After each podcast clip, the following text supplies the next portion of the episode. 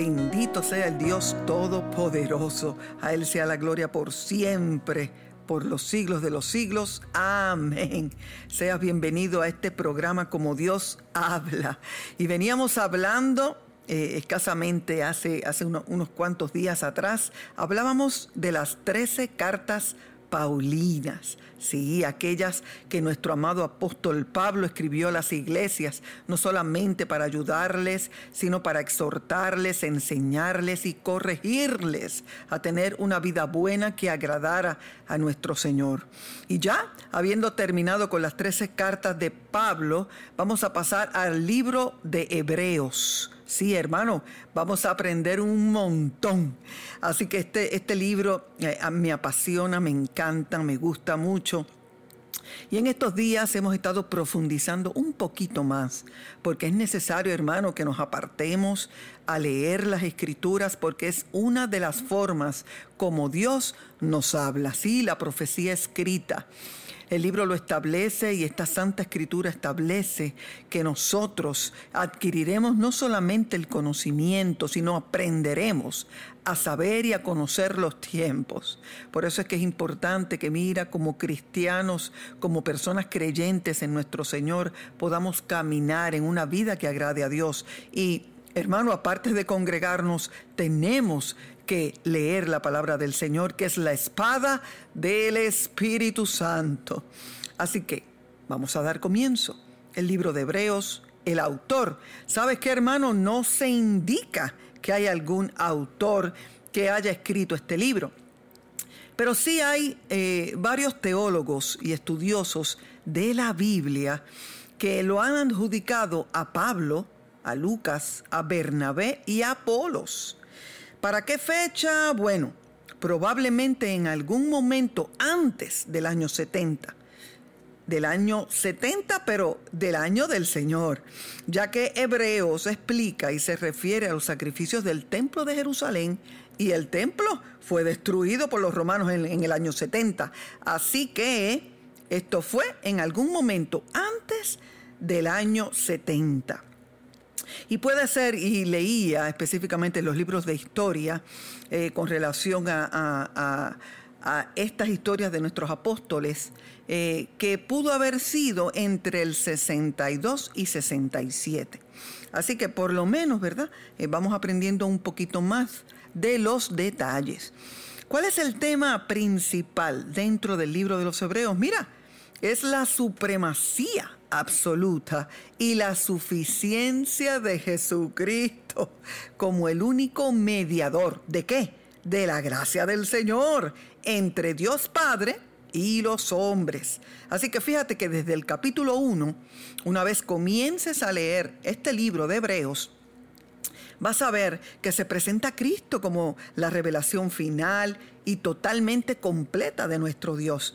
Y sabes que sobrepasando la revelación dada por medio de los profetas en el Antiguo Testamento. Así que mira qué interesante poder sumergirnos en este capítulo número uno. Del 1 al 4 va a estar hablando constantemente de la supremacía de nuestro Jesucristo. Así que Hebreos enfatiza más, estoy hablando del libro en general, en la obra continua del Redentor, en la vida de todos aquellos que se vuelvan a Él, en total fe, hermano, no parcial, no hoy sí, mañana no, no, no, no, no, en total fe y obediencia a nuestro Señor. Pero antes que nada, y antes que seguir profundizando en Hebreos, tenemos que, que conocer el contexto. ¿Qué estaba ocurriendo? Pues mira, yo te lo voy a explicar brevemente. Los hebreos, creyentes judíos, estaban siendo perseguidos por su fe en Jesús. Pero usted se preguntará, pero los hebreos, pero, pero ¿quiénes eran los hebreos? Eh, ¿De dónde provienen? Los hebreos son descendientes de Abraham, sí, el padre de naciones. Abraham vino primero. Según la Biblia, Dios llamó a Abraham, luego le cambió el nombre a Abraham, que significa padre de naciones. Así que Abraham tuvo a Isaac, Isaac tuvo a Jacob, Jacob luego fue llamado Israel. Así que Jacob tuvo doce hijos que representan las doce tribus de Israel. A diferencia de los griegos y romanos, los antiguos hebreos no eran conocidos por ser científicos, conquistadores, filósofos. Fue su religión, el judaísmo, la que demostró ser de crucial importancia en su historia hasta el día de hoy. Así que la fuente más importante que tenemos al respecto, mira, es la propia Biblia hebrea, que describe en detalle los dolores de los hebreos, la esclavización, sus triunfos, sus batallas y también todos sus logros. Hebreos en el Nuevo Testamento fue escrito para creyentes judíos que, mira, estaban enfrentando una gran persecución debido a su fe en Jesús. Estaban siendo perseguidos y tenían un sufrimiento terrible que le había llevado a su mente y su corazón a apartarse de la fe en Jesús. Así que es por esa dificultad que algunos de ellos, sí, mira, consideraron abandonar la fe completamente. Pero el autor, el que desconocemos del libro de Hebreos, les exhortó a permanecer a pesar de ese sufrimiento y de esa persecución que estaban sufriendo. Así que en el libro de Hebreos se les aconseja a estos judíos cristianos a permanecer fiel a Jesús, en medio de todo lo que estaban viviendo, en medio de la muerte, en medio del abuso, en medio de la escasez, en medio de la persecución hasta la muerte. Así que Hebreos les aconsejaba a estos judíos cristianos a permanecer fiel, mira, no se aparten del Señor porque Él es más grande que todos los héroes de la fe que han sido citados en el Antiguo Testamento. Así que en este libro de Hebreos también los citan, citan a estos héroes que el Señor le plació escoger y enviar para tal sacrificio. Así que Hebreos nos exhorta a mirar, a fijarnos, a detenernos a ver este sacrificio, esta entrega de estos héroes de la fe, como por ejemplo, para nosotros vivir una vida en medio de las dificultades y la persecución como ellos la vivieron. Así que en este libro se cita no solamente a Abel, también se cita a Abraham, se cita a tantos héroes de la palabra del Señor, que usted mire, debe, debe tomarse un momento y separar ese momento para leer la palabra y poder conocer no solamente el Nuevo Testamento, sino el Nuevo Testamento que hace referencia al Antiguo Testamento. Así que yo te invito a que te apartes un momentito y busques la Biblia y mira, ahí te acompañes junto a tu familia, tal vez amigos conocidos que se reúnen para hablar del Señor y que puedan entender cuán grande es la supremacía de nuestro Señor, que es más grande que todas las cosas, que es más grande que todo, es más grande que estos mismos héroes que fueron citados y explicados su historia en el Antiguo Testamento y que hoy el libro de Hebreos los cita con tanto énfasis y tanto gozos y tanto gozo. Así que mira, el libro de Hebreos Simplemente contiene 13 capítulos, hermano. Usted se puede sentar una tardecita ahí tomándose su juguito o su cafecito y pueda disfrutar luego de orar de estos 13 capítulos. Y son 303 versículos. Así que siéntese ahí, miren, la paz del Señor para que pueda aprender sobre este libro tan importante para nuestro conocimiento y nuestro crecimiento y nuestra fe. Así que ahí mismo donde estás, mira, haz una oración, entrega tu pensamiento, entrega todo tu ser al Señor para que Él te revele lo que Él quiere expresar a través de estos 13 capítulos. Los cristianos judíos estaban tentados a dejar de permanecer fieles a su fe en Jesús y volver al judaísmo por la dificultad y la persecución que estaban sufriendo. Así que desde el capítulo 1 al 4, Hebreo comienza a hablarnos de la supremacía y la superioridad de Cristo por encima de los ángeles y hasta por encima de Moisés. Sabes que en el versículo 6, Hebreo cita de esta manera, estoy en el capítulo 1 y en el 5, vamos al 5, dice, porque a cuál de los ángeles dijo Dios jamás, mi hijo eres tú, yo te he engendrado hoy y otra vez, yo seré a él padre y él me será a mi hijo. ¿Cuándo el Señor le había dicho eso a un ángel? Jamás. Así que el Señor está eh, manifestando y mostrándonos a través de este libro, oye, no hay uno más grande que mi Hijo. Jesús es mi Hijo. Jesucristo es el Salvador. A quien constituyó heredero de todo y por quien asimismo hizo el universo, el cual siendo el resplandor de su gloria y la imagen misma de su sustancia, y quien sustenta todas las cosas con la palabra de su poder, habiendo efectuado la purificación de nuestros pecados por medio de sí mismo, se sentó a la diestra de la majestad en las alturas, hecho tanto superior a los ángeles, cuando heredó más excelente nombre que ellos. Aleluya. Gloria a nuestro Señor Jesús. En los capítulos del 5 al 10, mira, fíjate en esto.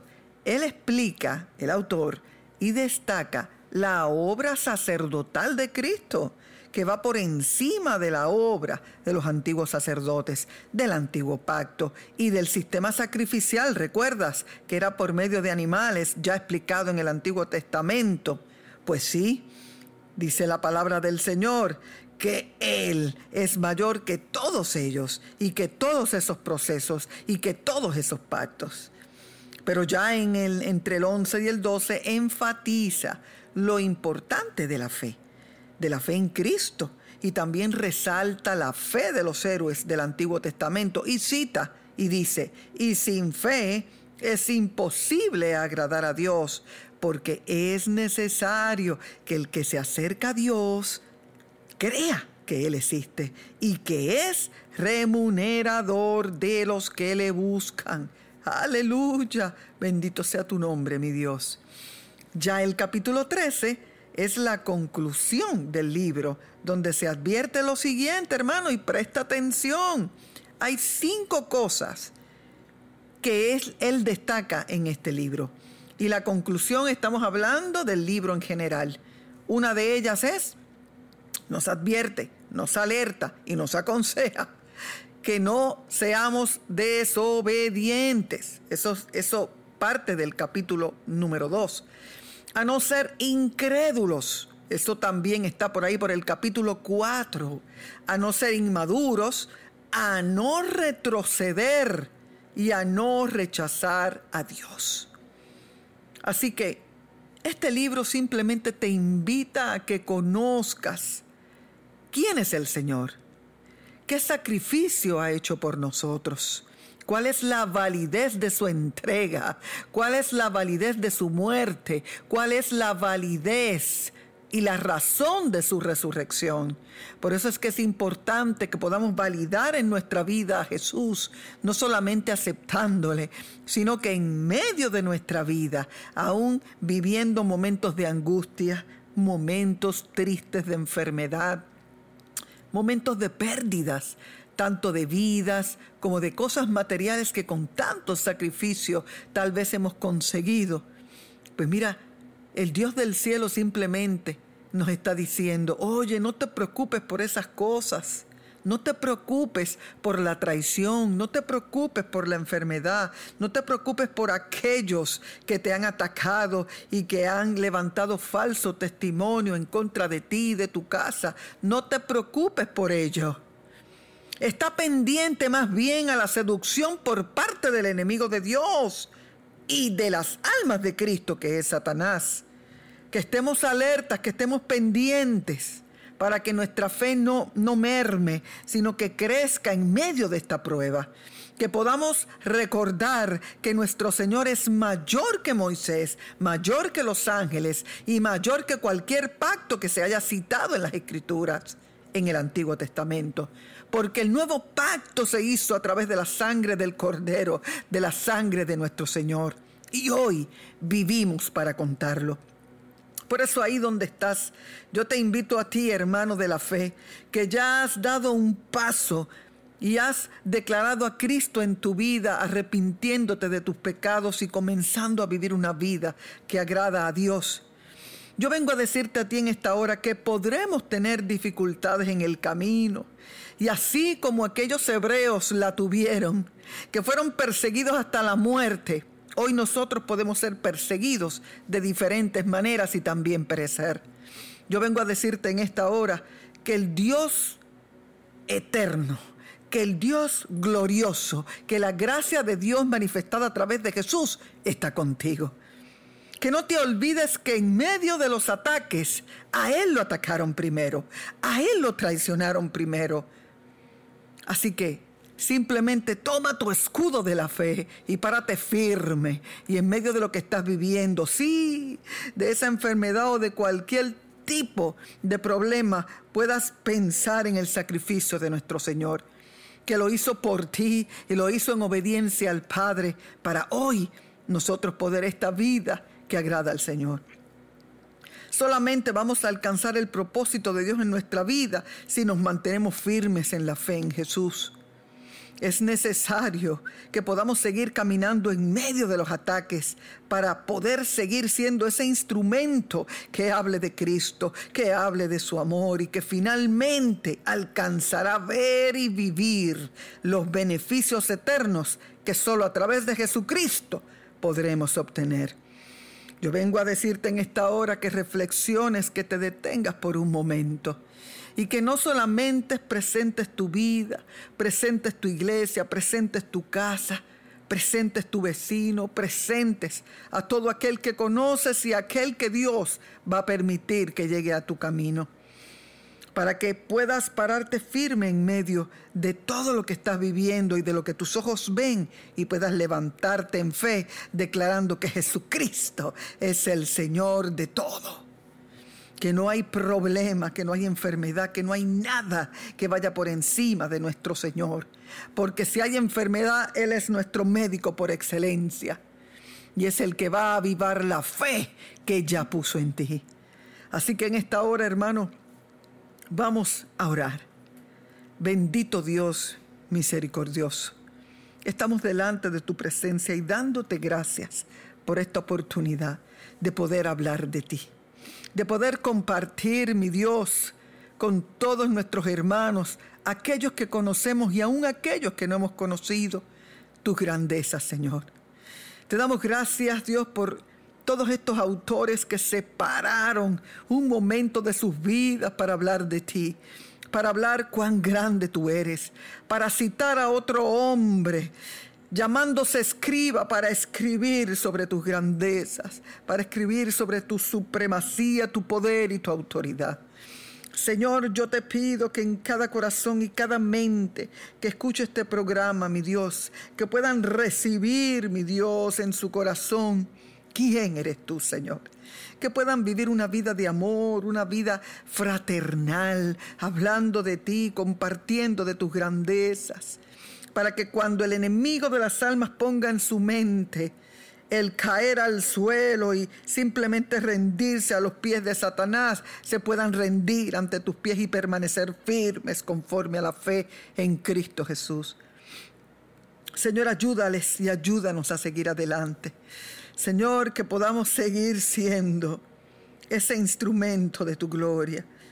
Señor, porque aunque la gloria es tuya, somos tus instrumentos para que tu gloria se manifieste con poder. Te damos gracias, Espíritu Santo, porque has permitido que este momento llegara. Te damos gracias por la vida, gracias por tu iglesia, gracias por los hombres y mujeres que están prestos al servicio día por día de sus vidas, venciendo todo obstáculo que se haya levantado. Te damos gloria a ti, Señor, y te damos gracias y te damos permiso para que te manifiestes como quieras y cuando tú quieras. En el nombre poderoso de Jesús declaramos que ellos han de leer tu palabra con amor y abrazarán las escrituras y la llevarán por obra, no solamente en su mente, sino por medio de su corazón. Te damos gloria a ti y te damos gracias. En el nombre de Jesús, todas estas cosas son hechas para gloria de tu nombre. Amén. Dios te bendiga, hermano, y que puedas recibir esta palabra y compartirla allá con todo aquel al que tengas alcance. Así que Dios te bendiga, Dios te guarde y nos vemos el próximo programa para seguir hablando de la profecía escrita inspirada por Dios. Así que Dios te bendiga y Dios te guarde. Hasta la próxima.